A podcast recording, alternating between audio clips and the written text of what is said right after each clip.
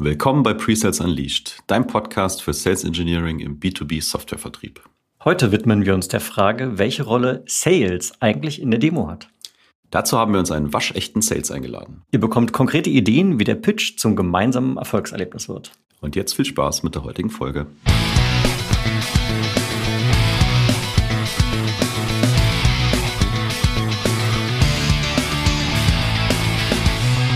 Ich bin Tim. Ich bin Jan. Und gemeinsam etablieren wir Weltklasse Presales im deutschsprachigen Raum und machen dich zum Sales Engineering Rockstar. Wir helfen dir, deine Presales-Fähigkeiten zu entfesseln und kontinuierlich zu entwickeln. Für mehr Spaß in deiner Rolle, höhere Winrates und begeisterte Kunden. Danke, Tim. Und erstmal schön, dass du wieder da bist. Ich habe dich beim letzten Mal sehr vermisst. Wir hatten ja Premiere. Ich musste alleine Podcast machen. Also ich freue mich. Und da das noch nicht genug des Guten ist, dass du auch da bist, haben wir uns heute noch einen Gast eingeladen, der die letzten 20 Jahre in verschiedenen Sales- und Business Development-Rollen in verschiedenen Companies verbracht hat. Die letzten elf Jahre seine Zeit aber der SAP und dem Solution Sales in der Cloud gewidmet hat und äh, jetzt tatsächlich Executive Partner, also selbstständig in der freien Marktwirtschaft bei den Revenue Maker ist. Marc Fischer, ganz herzlich willkommen bei uns im Podcast. Ja, guten Morgen, ihr beiden. Schön, dass ich äh, bei euch zu Gast sein darf. Dankeschön. Ja, wir freuen uns. Ich freue mich insbesondere. Weißt du, ich war das erste Mal in fünf Jahren, musste ich das letzte Mal alleine im Podcast machen, die arme Stefanie. Und jetzt habe ich hier wieder zwei hübsche Jungs sitzen. du kriegst eine virtuelle Umarmung, Jan. Ich, genau. Ich freue mich wirklich sehr. Und jetzt wird der eine oder andere sich denken, boah, warum habt ihr jetzt da so einen Selbstständigen eingeladen, der für besseren Vertrieb berät und coacht und schult und so weiter. Und der Grund ist ganz einfach, wir brauchen jemanden, der äh, Vertrieb gemacht hat, weil es soll heute mal ein bisschen um das Thema zum einen Demo, Schrägstrich Pitch gehen, aber eben genau die Fragestellung mal zu klären, welche Rolle hat der Vertrieb eigentlich in der Demo? Und vielleicht steigen wir mal damit ein. Wir haben ja eben gehört, du hast die letzten elf Jahre bei einer Software Company verbracht und äh, warst da auch im Vertrieb. Was war denn so deine Rolle bei der Demo? Ähm, ich darf ja schonungslos ehrlich sein, oder? Absolut. Meine Rolle war oft die, dass ich erstmal physisch einfach daneben gesessen oder gestanden habe, ja. Und mental war es die, dass ich gehofft habe, dass während der Demo alles klappt. Und äh, ganz oft, gerade zu Beginn meiner Zeit bei der SAP, also ich bin von einem mittelständischen äh, Unternehmen zur SAP gekommen, äh, also die Mitarbeiteranzahl hat sich erhöht, dementsprechend auch die Rollenanzahl derjenigen, die für einen Kunden zuständig waren. Ja, also das, was man früher dann alles selber gemacht hat, da gab es dann jetzt halt vier Leute dafür im, im, in der SAP. Da habe ich mich auch ehrlicherweise auch gerne mal ein bisschen zurückgelegt und habe zurückgelehnt und habe gesagt, jetzt lassen wir den mal machen. Und mental habe ich immer gehofft, dass alles äh, glatt geht. Also gerade in Cloud-Lösungen, ne, dass die Internetverbindung stimmt. Ja, also ganz viele E-Mails ausgetauscht mit dem Kunden. Äh, können wir auch ein WLAN benutzen, das stabil läuft, zum Beispiel für eine Demo, läuft die Instanz und äh, wenn man sich dann noch irgendwie eine halbe Stunde vorher um den Use Case gekümmert hat, den man bei dem Kunden zeigen will, dann äh, war ich eigentlich schon zufrieden. Das sage ich ganz offen und ehrlich und selbstkritisch. äh, aber ich glaube, da bin ich nicht alleine mit der, mit der Ansicht. Ja. Aber das hat sich verändert über die Jahre. Das ist, äh, also erstmal vielen Dank für deine Ehrlichkeit. Mir lag es schon so auf der Zunge, so, was soll das eigentlich? Ich komme in so ein Vertriebsmeeting rein und dann heißt es, ja, und jetzt kommt hier der Tim und der, der macht euch jetzt mal die Demo und dann setzt sich der Vertriebsmitarbeiter, die Vertriebsmitarbeiterin, alles schon gesehen, äh, hin und spielt am Telefon für die nächsten 60 Minuten. Und ich denke mir so, hm, muss das jetzt wirklich so sein? Ist das der optimale Weg, dieses Meeting zu gestalten? Aber du hast jetzt gerade schon die Worte selbstkritisch äh, in den Mund genommen, von daher bin ich natürlich jetzt auch sehr gespannt. Ähm, also erstens mal, mich würde mal interessieren, warum ist das eigentlich so? Du hast es gerade schon so ein bisschen durchhören lassen. Warum ist das eigentlich so? Warum, warum passiert das überhaupt? Ja, also äh, da glaube ich einfach, dass äh, in, erstens ist das, glaube ich, in der Natur des Menschen begründet. Ja, das heißt, wenn ich als Mark alleine zum Kunden fahre, ja, und ich habe mir einen Pitch überlegt, ich habe mir äh, eine Struktur überlegt, äh, im Idealfall. Ganz früher hat man ja noch Agenden äh, geschrieben, also lieber Kunde, das erwartet dich die nächsten zwei Stunden und ich habe dann vielleicht noch eine zehn Minuten irgendwie eine Recorded Demo abgefahren, dann bin ich für alles verantwortlich. Ja, also zu 100 Prozent für diese zwei Stunden und die 120 Minuten. Und wenn ich natürlich jetzt als Beispiel noch einen aus dem Presales dabei habe, ich habe vielleicht noch jemanden aus meiner äh, Vertriebsleitung oder aus einer Geschäftsleitung dabei, dann gebe ich ja prozentual immer Verantwortung ab. Und der Mensch ist nun mal so gestrickt, und je nach Persönlichkeitsprofil, ja, äh, mal mehr, mal weniger, dass er sich dann, wie ich eben gesagt habe, mental, mindestens mal mental zurücklegt äh, und sagt, so, die nächste halbe Stunde gehört jetzt dem Tim oder dem Jan und die werden die Demo schon rocken. Die werden dafür ja bezahlt, ne? die sind dafür trainiert und ausgebildet und das ist ihr Job. Die machen das jeden Tag. Ich mache das nicht jeden Tag, also lass die mal machen. Ja, und das ist äh, zu einer, zu aller, zuvorderst mal eine zutiefst menschliche äh, Regung, dass man das so denkt, ja, dass das äh, nicht immer alles richtig ist, das wissen wir mittlerweile, aber daher kommt das meiner Meinung nach, ja, und dann natürlich auch ne, die Persönlichkeitsstrukturen der normalen, ich sag mal, der handelsüblichen Vertriebler, die an der Kundenfront stehen, ja, die denken dann so, der, der Presales-Kollege, der kann jetzt eigentlich froh sein, dass er hier sitzt, ja, weil ohne, dass ich hier so viel Socializing und äh, andere Themen gemacht habe mit dem Kunden in der Vorbereitung, wären wir hier gar nicht. Ne? Das heißt, man ruht sich auch auf so einem kleinen Podest aus. Also ich habe jetzt auch viel, äh, äh glaube ich, über mich selbst hier preisgegeben, wie ich das früher so gemacht habe, aber ich glaube, das ist repräsentativ in vielen Fällen. Und daher kommt das. Ja? Also ich finde es ja schon mal gut, dass du dich äh, um so Dinge wie Internet gekümmert hast und dass es einen Raum gibt und äh, am Kommunizieren warst. Und, und Kekse. Während der Demo Kekse. ja auch noch eine Präsenz hattest, weil du die ganze Zeit gezittert hast. Ne? Tim hat gesagt, am Handy spielen. Also das Schlimmste, was ich, glaube ich, erlebt habe, war, der, der saß da, ist eingeschlafen, hat geschnarcht. ist nicht dein Ernst. okay, krass. Ja, so weit ging es bei mir zum Glück noch nie. Also äh, da erlebst du die wildesten Sachen, aber also es soll gar nicht der Eindruck entstehen, hier jetzt ähm, der doofe Vertrieb oder so, sondern ich würde gerne über Responsibility und Accountability reden, weil du ja auch gesagt hast, das Thema hat sich verändert und du hast selber in deinen Pitches vielleicht auch Recorded Demos abgefahren und ich bilde mir jetzt ein zu wissen, dass du äh, auch Click-Throughs durchaus mal selber gemacht hast in, in deiner letzten Rolle. Inwieweit hat sich das Thema denn für dich verändert und inwieweit hast du dich, sag ich mal, in der letzten Zeit dann accountable und responsible gefühlt, auch für diesen Demo-Teil? Ja, also ich glaube, ähm, also das, auch das, da kommt man ja zu unterschiedlichen Einstellungen, zu unterschiedlichen Ergebnissen, wenn man dann halt die Wege dahin betrachtet. Also ich glaube, das hat, und das ist ja immer so ein bisschen auch unser Mantra oder mein Mantra, das fängt ja alles beim Kunden an. Ja, das heißt, dass man durchaus auch merkt, dass auf der Kundenseite unterschiedliche Ansprechpartner, unterschiedliche das Bullshit-Wort Stakeholder, aber am Ende ist es so, ja, jeder hat seinen eigenen Stake in so einer Rolle. Da hat man über die letzten Jahre ja festgestellt, also ich habe das festgestellt und ich glaube auch viele andere haben das festgestellt, dass sich das auf der Kundenseite verändert. Das heißt also, ich bin zehn Jahre meines Berufslebens bin ich zu sogenannten EDV-Leitern gefahren.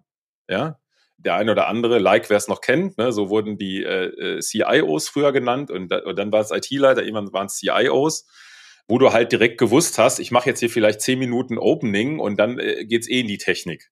So, und ich glaube, je mehr wir merken, dass wir äh, über, über Value kommen müssen, über gerade bei Software, über fassbaren Nutzen, ja, wir reden ja bei Software immer über abstraktes Zeugs. Ja, also erklärt, wenn man Kinder hat, ne, erklärt denen mal, wo ihr arbeitet und was ihr da macht. Ja, ne, also wenn ihr das nicht richtig gut hinkriegt, verstehen die das nicht. Da äh, merkt man einfach, man muss viel mehr den Value fassbar machen.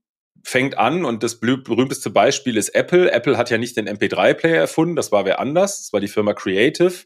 Das hieß 5 Gigabyte MP3-Player, stand auch in der Werbung. So, und Apple hat halt gesagt, das sind nicht 5 Gigabyte MP3, sondern das sind 1000 Songs in deiner Tasche. Ja, und das ist ein, ähm, ein gutes Beispiel, weil es jeder kennt, ja, wie man etwas Abstraktes unabstrakt darstellen kann. Was dann aber auch heißt, ich kann in meiner Ansprache an den Kunden als Organisation auch nicht abstrakt sein. Das heißt, dem Kunden ist ja egal, ob der Tim Presales macht und der Jan der Seller ist oder ob ich der Seller bin oder wer anders den Presales macht. Der Kunde nimmt ein Unternehmen wahr. Und vor allem nimmt er wahr, wenn sich die beiden miteinander nicht verstehen oder wenn die beide nicht miteinander geredet haben, idealerweise, bevor sie zum Kunden gefahren sind. Und da zitiere ich dann, ist am Ende genau dasselbe, wenn der Volker Hein immer sagt in seinen Pitches, früher hast du halt äh, noch den Unternehmensnamen und das Logo in die Slide gepackt, ja, und bist dann damit zum Kunden gefahren. Das war dann Personalisierung. Ja, und genauso wie wir heute als Kunde in unseren täglichen äh, Situationen nicht mehr nur noch so angesprochen werden wollen, sondern wir erleben ja selber diese Hyperpersonalisierung und die hat ja auch einen Einfluss auf uns, ist das natürlich beim Kunden auch. das, das kann man halt heute einfach nicht mehr machen, weil der Kunde das auch so nicht mehr wahrnimmt. Und ich habe tatsächlich auch, jetzt noch gar nicht so lange her, vielleicht zwei, drei Jahre, Menschen aus dem Business erlebt, die äh, auf Kundenseite bei unseren Terminen dabei waren, die dann bei einer Demo den Raum verlassen haben. Ja, also nicht nur, dass der Seller ne, äh, auf dem Handy rumspielt oder im schlimmsten Fall sogar einschläft, sondern dass auch der Kunde sagt, jetzt kommt hier eine Demo, ja, ich habe ja einen Erfahrungshorizont, weil ich mir schon 15 Jahre Demos angucke. Vielleicht waren die immer mies, vielleicht waren die immer schlecht, vielleicht waren die immer unvorbereitet. Und dann sagt er, ach, ich muss gerade noch mal kurz telefonieren oder mir einen Kaffee holen. Und egal, ob das so ist, ja, aber ich habe es halt auch ein paar Mal erlebt. Ja, genauso wie ich aber auch erlebt habe, das wird mir von einem Kunden immer gerne gespiegelt. CX, ja, lieber Kunde, schaut mal, wir haben uns hier eure Homepage angeguckt. Und dann sagt der Kunde, nee, das ist nicht unsere Homepage, weil es eine Tochterfirma ist. Und dann antwortet der Sales, doch, das ist eure Homepage. ja? Ne? Also, und wenn, und wenn es nicht deine ist, dann ist es ab jetzt deine. Ja? Also da, äh, äh, da einfach die Antennen ausfahren und wahrnehmen, wie re reagiert denn der Kunde auf uns als Company, wenn wir bei ihm sind. Ja? Und Überraschung, das hat natürlich eine ganz große äh, Dynamik erfahren, als wir alle nur noch von Bildschirm zu Bildschirm miteinander geredet haben. Ja, wo ich gar nicht mehr sehen kann, wenn drei Leute von sechs die Kamera ausmachen, wie reagieren die denn gerade? Schlafen die, spielen die am Handy rum, lesen die ein Buch, machen die sich was zu essen, ja? Die ganze Wahrnehmung hat sich dadurch verändert. Und wenn sich die Wahrnehmung verändert, muss sich halt auch das Verhalten ändern.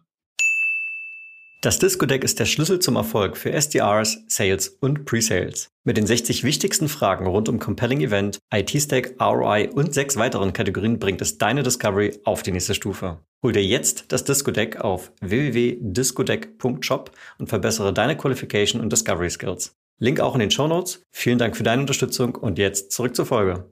Also du hast jetzt so einen, sehr übergreifenden Trend ja auch mit aufgegriffen. Du hast gesagt, okay, früher war es der EDV-Leiter, heute ist es der CIO. Habe ich dich richtig verstanden, dass du sagst, dadurch, dass sich die, der, der, der, der Titel des Stakeholders, auch die Verantwortung des Stakeholders oder des Interessenvertreters verändert hat und somit ein Shift nicht nur, oder ich sag mal, der Fokus von der reinen Technik auch hin zu unternehmerischen Impact praktisch beim, beim Kunden, bei den Ansprechpersonen sich vollzogen hat und somit wir uns als Account-Team, also Sales, Pre-Sales und wer noch dazu gehört, sozusagen unseren eigenen Ansatz deswegen anpassen mussten. Ist das das, was du sagst? Genau. Also da, da hilft, hilft in der Vorbereitung, kommen wir zu dem Thema Discovery, einfach zu schauen, was hat er denn für KPIs, mit dem ich mhm. da rede.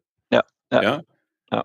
Der ist ja nicht der Erste vielleicht auf der Rolle, der hat einen Vorgänger, dem er nachfolgt. Vielleicht hat der Vorgänger die KPIs nicht erreicht. Ja, und ich muss halt gucken, dass ich auf diese KPIs einzahle und dann ist es völlig egal, ob ich Sales oder Pre-Sales oder Marketing bin. Und wenn wir jetzt vielleicht nochmal ganz kurz in diese taktische Situation reingehen und sagen, okay, wir haben jetzt hier, also ich meine, du hast gesagt, okay, Agenda ist vielleicht ein bisschen oldschool, finde ich einen spannenden Punkt, ähm, habe ich jetzt so noch gar nicht gehört, aber jetzt konkret ist es ja trotzdem so, wenn ich jetzt in einen Termin reingehe, ob der jetzt virtuell oder physisch stattfindet, dann geht der vielleicht 60 Minuten, vielleicht geht der 120 Minuten. Und dann überlegen wir uns ja als Account-Team, wie wollen wir diese Zeit gemeinsam gestalten. Und wahrscheinlich wird es trotzdem nach wie vor Slots geben, wo du einen aktiven Teil hast, wo du eher einen passiveren Teil hast im Vertrieb und umgekehrt, wenn denn der Preseller dazukommt. Was ist denn jetzt der bessere Weg oder wie würdest du das heute gestalten, wenn du als Seller in so einen Termin reingehst und da ist dann ein 60 Minuten Demo-Slot? Wie, wie hast du dein Verhalten da jetzt verändert? Ja, also das fängt nicht, das, überraschenderweise fängt das nicht in dem Termin an. Ja, und da äh, können wir uns jetzt natürlich die Frage stellen, braucht man überhaupt eine 60-Minuten-Demo? Ja? Äh, oder brauche ich einen 60-Minuten-Pitch? Oder brauche ich eine äh, 20-minütige Vorstellungsrunde? Das sind ja die, die, die Gründe, wo ich sage, äh, auch das muss sich verändern. Wir wissen, dass Leute, Menschen Schwierigkeiten haben, schon nach einer Dreiviertelstunde aufmerksam und konzentriert zuzuhören. Ja, das heißt, wenn ich so einen Termin von, von zwei Stunden als Gesamtteam habe, muss ich halt schon auch ein bisschen Entertainment und ein bisschen Spannung und auch ein bisschen Aha-Momente platzieren, dass der Kunde halt auch dabei bleibt. Das ist ein anderes Thema. Aber grundsätzlich fängt das in der Vorbereitung an. Das heißt, jetzt nehmen wir mal das Beispiel, ich habe einen Termin von 90 Minuten und von dem Termin sollen, wie du gerade gesagt hast, als Beispiel 60 Minuten Demo sein.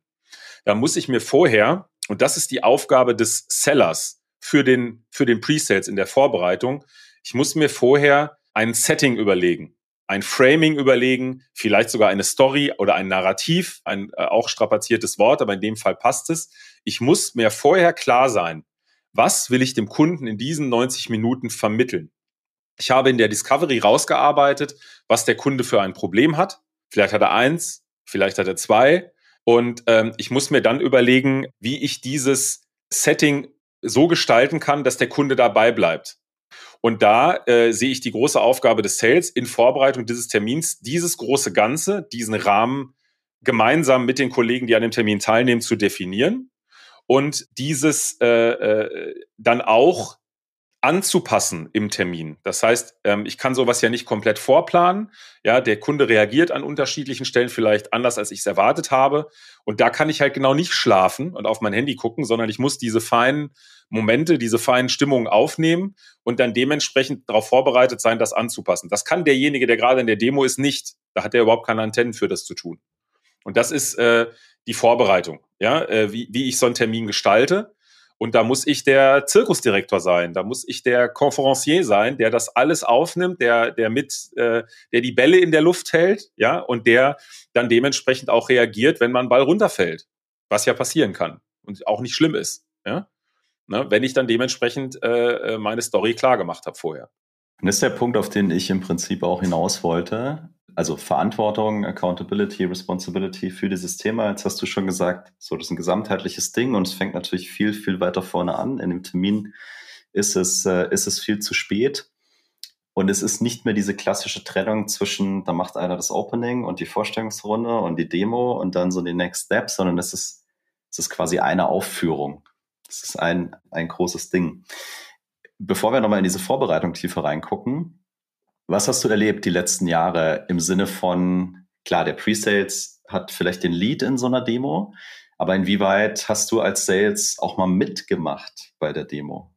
Ähm, auf unterschiedliche Art und Weisen. Also, wenn ich, äh, hängt natürlich auch immer ein bisschen von dem Produkt ab, ne? Welches, was eine Rolle in der Demo spielt. Also man kann da jetzt ja keine äh, äh, allgemeingültige Regel aufstellen. Überraschung, die gibt's ja eh nicht im Vertrieb. Ne? Es gibt auch nicht den goldenen Sales-Knopf, auf den ich draufdrücke und dann funktioniert alles, sondern es sind immer wieder neue Situationen, immer wieder neue Umfelder, immer wieder neue Gesprächspartner, mit denen ich zu tun habe, die unterschiedliche Hintergründe haben. Grundsätzlich äh, äh, ist es so, dass ich halt mich schon einbringen kann. Also nehmen wir mal das Beispiel Customer Experience, indem ich mich zum Beispiel als Persona zur Verfügung stelle. Ja, dass ich entlang der Demo mich selber in eine Customer Journey einbringe das kann man machen, halte ich aber nicht für den zielführenden Weg, sondern ich würde immer sagen, bring den Kunden in die Customer Journey rein. Bring den Kunden in die Demo rein. Schauen Sie, jetzt sitzen Sie an dieser Stelle hier. Ja, und noch bis heute, weil Sie haben ja eine andere Lösung im Einsatz oder Sie haben nicht unsere Lösung im Einsatz, läuft das so. Unsere Lösung, ja, das ist Imagination. Ne? Also so trigger ich ja das Unterbewusstsein der Leute. Unsere Lösung führt Sie vielleicht einen anderen Weg, aber auf dem Weg erleben sie das und das. Und idealerweise sind das Verbesserungen. Ne? Weil wir wollen ja alle üblicherweise, dass sich unser tägliches Arbeiten verbessert. Ja, wir, wir wissen ja selbst, wie wir reagieren, wenn die Software nicht funktioniert, wenn die falsche Maske an der falschen Stelle aufgeht, wenn ich den Knopf ewig suche, den ich drücken muss. Das ist dann wieder, äh, wie ist die Software design? Das hat, ist ein anderes Thema. Aber ich muss den Kunden in das Zentrum stellen und den Kunden auch in der Demo. Und wenn ich einen Textilienhändler für, für Kinder habe, dann kann ich halt keine Coffeeshop-Demo abfahren.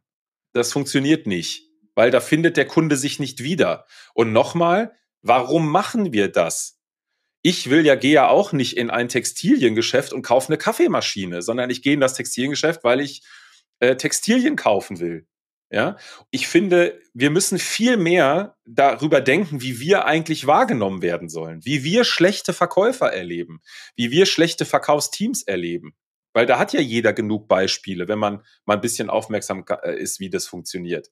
Ja, ne, wenn ich äh, äh, in ein Autohaus komme und sehe halt aus wie einer, der sich einen Sportwagen kauft, dann würde ich mich jetzt auch schlecht angesprochen fühlen, wenn einer versucht, mir eine Familienkutsche zu verkaufen und andersrum genauso. Aber wir in Software denken halt immer, unsere Technik ist so geil, das muss der Kunde doch super finden. Nein, dem Kunden ist die Technik vielleicht sogar völlig egal. Er will aber trotzdem ein Gefühl dafür bekommen, wie diese komplexe Technik beherrschbar wird für ihn und was die am Ende für einen Effekt hat. Und das ähm, ist das, wo man das auch im Demo-Verhalten umdrehen muss. Nimm den Kunden in die Demo. Idealerweise hast du eine Persona, genauso wie du den Kunden in die Story packst. Und diese Rädchen müssen äh, ineinander greifen. Und dafür hat der Kunde Antennen. Das nimmt er ja wahr. Äh, da, da steckt aber sehr, sehr viel Arbeit drin. Das, das, habe das jetzt so erzählt, als wäre das alles ganz einfach. Nein, ist es nicht. Ne? Macht man da immer alles richtig? Nein, ich kann völlig falsch liegen in meinen Annahmen. So, und das ist genau der springende Punkt, auf den ich eigentlich auch hinaus wollte, lieber Marc. Du hast ja gerade gesagt, du kannst äh, dich als Persona zur Verfügung stellen, ist vielleicht keine gute Idee. Ich gebe mal noch eine andere und du hast, dir hast du eigentlich auch schon gesagt, wenn du dich vorher verantwortlich für das Thema machst ne, und das Ganze mitdenkst und deine Ideen reinbringst, sowas wie, ja, mach doch den Kunden als Persona. Oder ihr teilt euch in der Demo irgendwie den Flow auf. Ne? Der, der Presales macht die Show, aber du machst die Zusammenfassung der Mehrwerte. Also alleine, dass man sich mal Bälle hin und her spielt, ne, zwei Stunden lang der gleiche redet, das sorgt ja auch schon äh, für Abwechslung. Und ich glaube, der springende Punkt dabei ist ja die Vorbereitung. Und jetzt habe ich dich äh, auch zu der SAP-Zeit immer als jemanden erlebt, der von Anfang an involviert ist, der ein großes Interesse daran hat, diese Gesamtstory zu machen, dieses Narrativ zu finden, die Frames zu finden und also das ganz natürlich in dir drin ist. Ja? Und vorhin haben wir über Leute geredet, wo das vielleicht nicht so natürlich drin ist. Was braucht's denn, damit diese Vorbereitung in dieser Qualität stattfindet und du dann hinterher diese Show abliefern kannst, wo der Kunde sich tatsächlich angesprochen fühlt. Also wie gehst du in so eine Vorbereitung rein als, als, als deine Best Practice? Ja, also wir hatten, glaube ich, das eben schon mal. Im Idealfall betrachtet man sich nicht als Silo. Ja, es gibt nicht das Pre-Sales-Silo, das Sales-Silo und vielleicht auch das Vertriebsleitungs-Silo, was in so einem Termin beteiligt ist, sondern nehmen wir mal dein Beispiel SAP. Da läuft halt die SAP gemeinsam auf. Ja, da läuft die Firma XY läuft dort gemeinsam auf. Und die sind alle zu gleichen Teilen, sind es drei Leute, es ist jeder mindestens für ein Drittel verantwortlich dafür, dass der Termin funktioniert. Und dafür brauchst ähm, Vorbereitung. Und zu deiner Frage nochmal, äh, es ist ja auch bei mir so gewesen, dass ich da früher auch nicht allzu viel Wert drauf gelegt habe, aber man hat halt irgendwann mal verstanden, dass die Kunden anders reagieren oder man hat sich vielleicht sogar mal gewahr gemacht, dass die Kunden anders reagieren.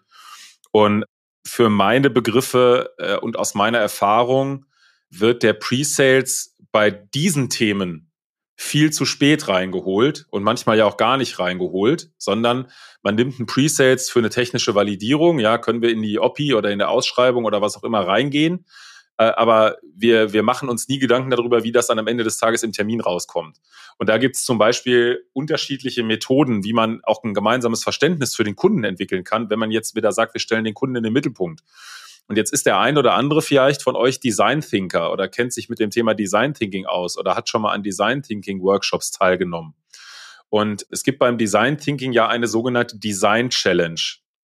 Ja, und die beginnt immer mit der Frage, wie könnte ich oder wie könnten wir? Ne? Also das können drei Ingenieure sein, die sich eine Lösung für ein technisches Problem überlegen. Das können drei Menschen sein, die sich Gedanken über ein neues Produkt machen. Und da macht man eine Challenge. Und so eine Design-Challenge, die kann man auch als Sales-Challenge betrachten. Ja, das heißt, wenn wir drei äh, jetzt gemeinsam zum Kunden fahren und der Kunde äh, soll von uns so abgeholt werden, dass er sich wiederfindet, dann stellen wir uns vorher die Frage, wie könnten wir, wie könnten wir erreichen, das? Ja, also, mal ein Beispiel. Wie könnten wir erreichen, dass die Mitarbeiter im Service Center beim Kunden trotz massiv gestiegener Anfragen und Tickets, die sie haben, durch eine verbesserte User Experience am Ende des Tages mehr schaffen, ja, also mehr Tickets abarbeiten können, aber gleichzeitig nicht das Gefühl haben, dass sie so wahnsinnig viel mehr gearbeitet haben, weil die Prozesse einfach, äh, Tim, du benutzt immer das Wort fluffy, ja, fluffy durchlaufen. Das zum Beispiel. Das bedeutet aber, dass man sich vorher mal Gedanken über den Kunden gemacht hat. Ja, vielleicht ruft man ja mal in einem Service Center an beim Kunden und guckt, wie das läuft. Oder vielleicht meldet man sich mal in einem Programm an des Kunden, wie das läuft. Das haben zum Beispiel, das ist eine schöne Geschichte. Das haben wir mal bei einem Hersteller für Babynahrung gemacht, der einen äh, Club anbietet und haben damals eine, weil das einfach viel besser passte, eine Kollegin von uns, eine junge Kollegin, die haben wir dort angemeldet und haben einfach mal geguckt, was erlebt die denn? Und haben dann mal unsere Erfahrung in den Pitch und in die Demo mit einfließen lassen und haben aber auch mal gesagt, lieber Kunde, hier hakt es aber gerade in deiner User Experience, aber Überraschung, da können wir helfen. dann hat der Kunde ein ganz andere, eine ganz andere Einstellung und er erlebt dich gar nicht mehr als Verkäufer, sondern er erlebt dich als Problemlöser. Wir werden jetzt die nächsten zehn Jahre nicht ändern, dass Vertrieb und Sales in Deutschland einen eher schlechten Ruf haben ja, und dass das anders ist als in den USA. Dafür ist noch eine ganze Menge mehr Mindset-Change notwendig. Aber wir können die Perception in einem einzelnen Termin ändern, dass der Kunde sagt, die haben sich ja wirklich mit mir beschäftigt.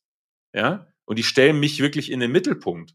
Und niemand, niemand reagiert negativ, wenn du ihn in den Mittelpunkt stellst. Es sei denn, du ziehst, ziehst einen Introvertierten auf eine Bühne und sagst, jetzt erzähl mal 20 Minuten was. Das funktioniert nicht. Ja, aber alleine die, die, so, so ein Thema. Ich baue eine Sales Challenge auf. Ich mache mir vorher Gedanken. Wie geht's dem Kunden gerade? Was hört der Kunde gerade? Was fühlt der Kunde gerade? In welcher Situation befindet der Kunde sich? Empathie, ja, da kann man eine Empathy Map aufbauen in unterschiedlichen Quadranten und aus dieser Empathy Map kann man eine Sales Challenge ableiten. Und wenn Sales und Pre-Sales alle diese Sales Challenge im Kopf haben, das ist im Idealfall ist das ein Satz, maximal zwei, dann pflanzt du das ein bei den Leuten und jedes Mal, wenn du im Meeting bist, knallst du die Sales Challenge wieder an die Wand. Wie können wir als Sales und Pre-Sales dem Kunden dabei helfen? Ja? Und das ist, äh, das ist jetzt nichts, äh, wofür man äh, vier Jahre auf die Uni für gehen muss. Das ist einfach etwas, wofür man sich Zeit nehmen muss. Ja? Und diese Zeit, um die Zeit zu besorgen, die Zeit einzuplanen, das ist die Verantwortlichkeit des Sales Executives, der overall die Verantwortung für den Pitch, für den Termin, für die Demo, für den ganzen Sales Lifecycle hat. Ich meine es mal, ich überspitze jetzt mal, ne? so SAP, äh, Matrix-Organisation, sehr groß, sehr viele interne, äh, interne Stakeholder, sehr viele Leute, die in Kontakt sind mit, mit dem Kunden. Jetzt bist du, du warst ja im, im CX-Bereich, jetzt bist du spezialisiert auf, auf diesen bestimmten Bereich gewesen und hast dieses Mindset, was du gerade erzählt hast. Also die Frage ist gar nicht, welche krassen Features sollten wir dem Kunden mal zeigen, sondern wie können wir dem Kunden eigentlich helfen, Problem ABC zu lösen. So. Und jetzt kommt jemand und sagt, ey Marc, du bist doch hier verantwortlich für dieses und jenes Produkt, ne? Betonung auf Produkt. Und ich habe dir mal eine Entry gemacht. Nächste Woche, da hast du mal eine Stunde Slot, gehst du mal hin und zeigst du das mal. Weil das zu verstehen, was du gerade gesagt hast, ist natürlich nicht schwierig. Ne? Da muss ich nicht vier Jahre studieren, das ist in Ordnung. Aber wie kriegst du das wirklich zum Leben? Weil ich finde es ja super geil, ja, aber ich sehe natürlich auch äh, tagtäglich die letzten zwölf Jahre, dass es eben nicht einfach ist, das in die, in die Organisation reinzubringen. Also, ja, wo geht's los mit der Geschichte? Ist ja die, die Frage äh, mit der Einfachheit. Ich meine, wenn es einfach wäre, würde es jeder machen, ist auch klar, ja. Und die einfachsten Lösungen sind immer am schwierigsten umzusetzen. Das ist äh, die, die zweite Regel, ja, die es dazu gibt. Aber nochmal, ich muss einfach dafür Verantwortlichkeit übernehmen, dass die Zeit da ist. Ja, und ich muss auch dann Mut haben, un eine unpopuläre Entscheidung zu treffen. Und ich muss dann vielleicht mal den Pre-Sales Manager, ja, wir haben ja den einen oder anderen hier im Call, ja, äh, dem, dem muss ich dann auch mal sagen, du, ich brauche den Kollegen oder die Kollegin jetzt mal zwei Stunden. Weil wenn wir wollen, dass diese, diese tolle Chance, wir haben nur eine Woche, wir haben aber eine Stunde beim Kunden. Wir sparen uns ja schon viel Zeit, ja, die uns verloren geht im Sales Cycle durch Discovery, durch Demand Generation und so weiter und so fort. Wir haben in einer Woche den Ball auf dem Elfmeterpunkt liegen. Jetzt ist gerade Fußball-WM, der eine oder andere, der das guckt, es ist nicht immer gut, wenn der Elfmeterschütze vor dem Schuss zu lange überlegt, ja, sondern es ist vielleicht auch mal gut, wenn man mal schnell eine Entscheidung trifft, den schießt jetzt nach links oben oder nach rechts oben. Aber um wieder auf das Team zurückzukommen, das Team muss sich einig sein und das Team muss sich vorher erarbeiten. Schießen wir den Ball nach rechts oben oder nach links unten? Weil wir wissen, ja, der Torwart springt eher in die rechte Ecke oder der springt eher in die linke Ecke. Ne, das, das ist ja der Punkt, der berühmte Zettel von Jens Lehmann. Ne? Ich gucke drauf, ne, wo, wo hat der Argentinier von den letzten 111 Metern, von, wo hat der 80 hingeschossen? Ja, ist ja statt, statt Wahrscheinlichkeitsrechnung. Ja, wo geht der Ball wohl jetzt so mit 80-prozentiger Wahrscheinlichkeit hin? Habe ich eine viel höhere Trefferquote. Und ich muss in der Organisation, in den Matrix-Organisationen das Bewusstsein dafür schaffen. Ich muss meinem Vertriebsleiter sagen, ich brauche jetzt einen Tag oder einen halben Tag mit dem Pre-Sales äh, zur Vorbereitung, weil wir haben in einer Woche diesen Termin.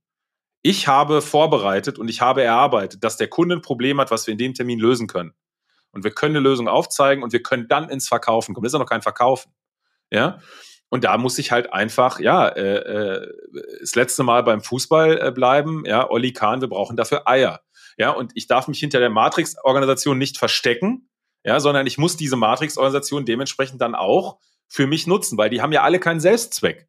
Ja, und wenn mein, mein Vertriebsleiter mit dem Pre-Sales-Manager reden muss, dass wir die zwei Stunden bekommen, ja, dann ist das sein Job. Also auch da wieder Verantwortlichkeit. Habe ich dafür Verantwortung oder bin ich in der Lage, mir diese Verantwortung zu erarbeiten. Das erfordert Selbstbewusstsein, das erfordert ein bisschen Mut. Aber mit Kenntnis über diese verschiedenen Methoden kommt ja auch der Mut und kommt das Selbstbewusstsein. Das muss man sich ja immer erarbeiten. Ja, wir kommen ja alle nicht so auf die Welt, ne, sondern wir haben uns ja alle unsere, unsere Punkte, mit denen wir so durchs Leben gehen, die haben, die haben wir ein bisschen mitbekommen, aber viele davon haben uns erarbeitet. Und das äh, ist äh, eine ganz wichtige Voraussetzung. Und in Organisationen, in denen das Bewusstsein dafür nicht da ist, muss ich leider sagen, da äh, ist natürlich guter Rat teuer. Weil welche Aufgabe hat denn eine kundenorientierte Organisation? Das ist Sales und Pre-Sales normal. Die hat die Aufgabe, den Kunden äh, zu unterstützen. Und da kann ich mich nicht hinter irgendwelchen internen Verwaltungs- äh, äh, Mauern verstecken. Ich bin, ich bin vor lauter Fußballmetaphern schon ganz, äh, ganz betroffen hier drüben. Brauchst du noch äh, Formel 1 Metaphern? Die habe ich auch. Also das ist kein Problem. Musst, ja, äh, alles, alles ja. gut. Alles gut. Aber ich meine, mir geht es natürlich total ins Ohr. Ich muss äh, allerdings halt sagen, die Anzahl der Male, wo ähm, ein Vertriebskollege auf mich zukommt und sagt, hey Tim, ich brauche aus deinem Team mal einen, einen Mitarbeiter, Mitarbeiterin für drei Stunden, um mal dediziert vorzubereiten, also ich glaube, das kann ich an einer Hand abzählen, wie oft das vorgekommen ist. Stattdessen kriege ich eher Anfragen wie, kannst du hier mal ein Security Questionnaire ausfüllen und übrigens morgen früh um 9 Uhr ist ein Termin, wir hatten Zeit. So, also dann komme ich wieder irgendwie dann doch zurück zu, zu Jans Frage. Ich meine, ich glaube, wenn das Individuum, so wie du das jetzt für dich realisiert hast, also der Individual Contributor, äh, dann, dann gibt es hier und da schon mal Ausnahmen. Und ich nehme das auch so wahr, dass da eine total große Bandbreite im Vertrieb herrscht, wie die Herangehensweise ist. Und dann denke ich mir mal, eigentlich ist es irgendwo auch eine Führungsaufgabe. Also zum Beispiel der Vertriebsleiter, der Firstliner, der eben dort, ich sag mal, die, die Arbeitsweise ähm, auch seinem Team vermitteln sollte, vielleicht sogar, starkes Wort, wie denn eigentlich so eine gute Terminvorbereitung aussieht. Aber selbst dort äh, sind auch die, die Firstliner eben häufig irgendwie operativ von Quartal zu Quartal stark in, im Operativen gefangen und ähm, finden auch selten die Zeit, eben äh, strategisch sich mal hinzustellen. Also die Challenge sehe ich, äh, sehe ich. Ja, ja, die werden wir auch jetzt heute äh, nicht äh, lösen. Ne? Also wir werden das Problem jetzt heute nicht lösen. Äh, wenn das gelöst wäre, wäre ich ja auch, hätte ich ja auch keine Arbeit, wäre ich arbeitslos, würde ich kein Geld verdienen. ja, das ist auch klar. genau. Äh, aber ähm, jetzt ist ja, wir haben ja jetzt kurz vor Weihnachten, ne? Und jetzt ist ja bald dann nach Weihnachten kommt ja üblicherweise der Januar und Januar ist Jahresanfang und Januar ist Kickoff. Ja, die ziehen sich dann bei manchen Unternehmen ziehen sich die Kickoffs bis März. Ne? Da ist schon mal das erste Quartal rum, ja, und dann äh, fragen sich alle, ach, wo sind denn jetzt die Deals? Ne? Wo sind jetzt die Kunden? Ach, wir haben ja nur Kickoff gemacht. Okay. So, warum nutzt man nicht mal, warum nutzt man nicht mal einen Kickoff, in dem sich mal zwei Stunden der Sales und der Presets zusammenschaltet? Und jetzt erzählt mir nicht, dafür gibt's keine Zeit. Die muss es ja geben, ja, weil die Zeit ist da, ne? Die nehmen wir uns und wir definieren für uns jetzt mal eine Sales- und Presales Challenge. Wie könnten wir im Verlauf des Jahres 2023 Probleme der Art, wie du sie gerade geschildert hast, vermeiden. Dass der Sales, der sieht nicht in, in, in 99 von 100 Fällen, sieht der ja nicht, oh, es ist heute Nachmittag 17 Uhr, morgen früh um 9 Uhr ist ja der Kundentermin. Das ist Quatsch. Ja, das ist Quatsch. Das kann bestimmt mal vorkommen, aber dann hat der Sales sich einfach nicht früh genug darum gekümmert, ja, sondern der Sales muss dann natürlich auch sagen, ey, ich, es kann sein, Tim und Jan, dass hier in drei Wochen relativ kurzfristig, weil der Kunde tickt so, ein Termin kommt. Habt das schon mal im Hinterkopf. Ja? Ja, vielleicht lass uns schon mal eine Viertelstunde mit einem Presets-Kollegen darüber reden, von dem wir wissen, der ist in drei Wochen nicht im Urlaub oder der kann da vielleicht oder der hätte da Bock auf den Kunden. Das ist ja auch so ein Ding, habe ich Bock auf den Kunden. Ja? ja? Der kann da und dann bereiten wir uns schon mal vor.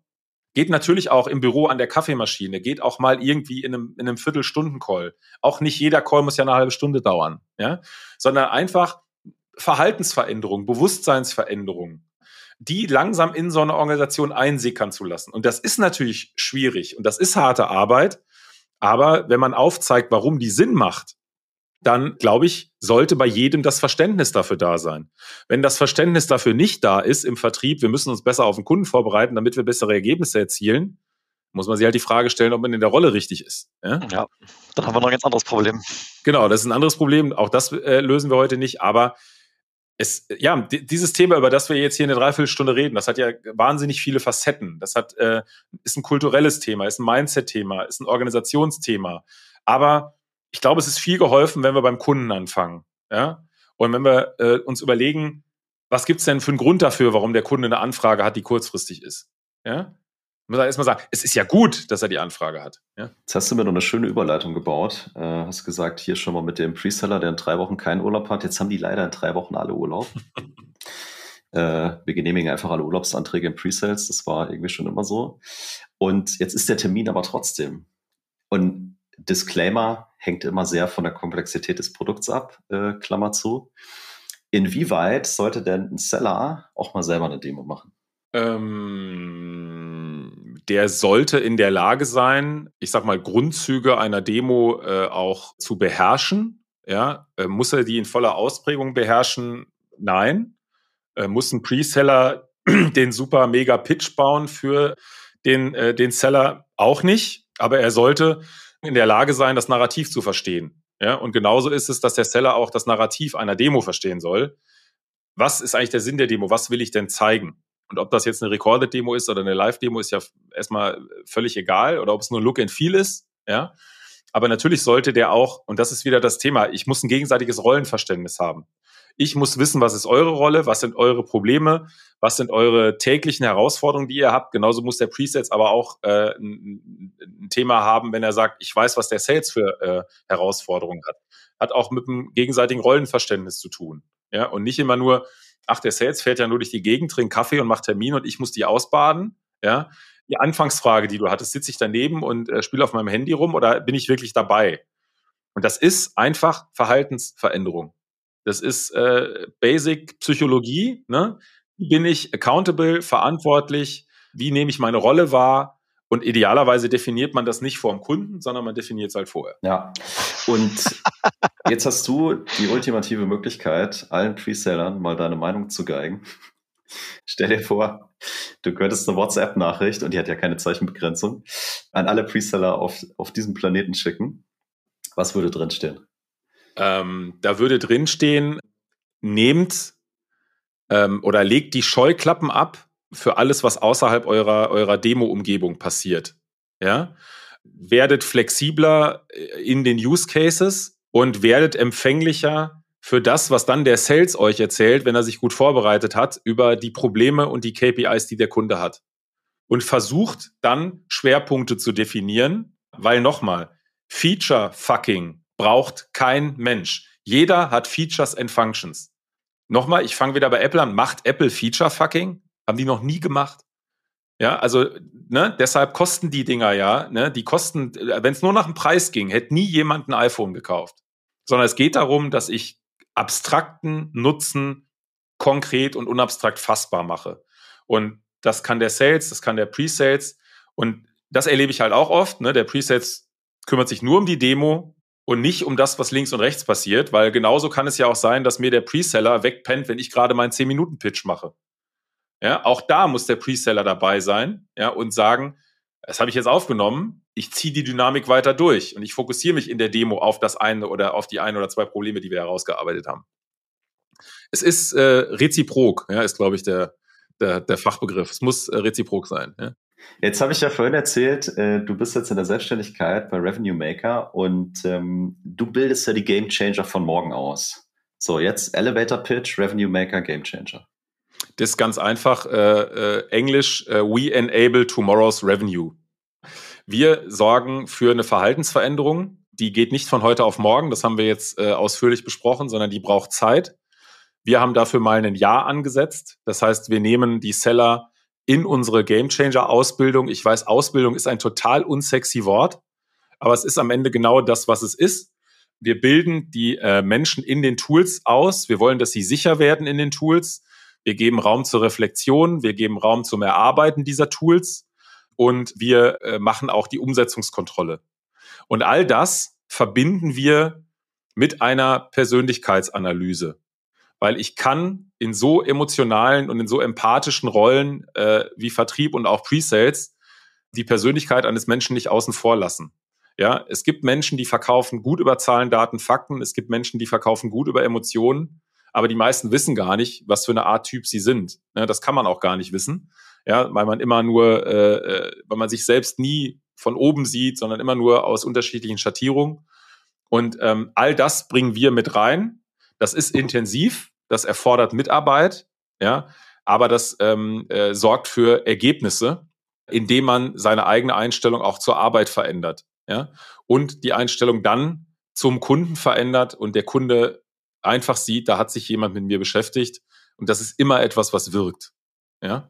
War kein Elevator-Pitch, ja, aber äh, war ein Hochhaus. ja? War ein Hochhaus. Ja.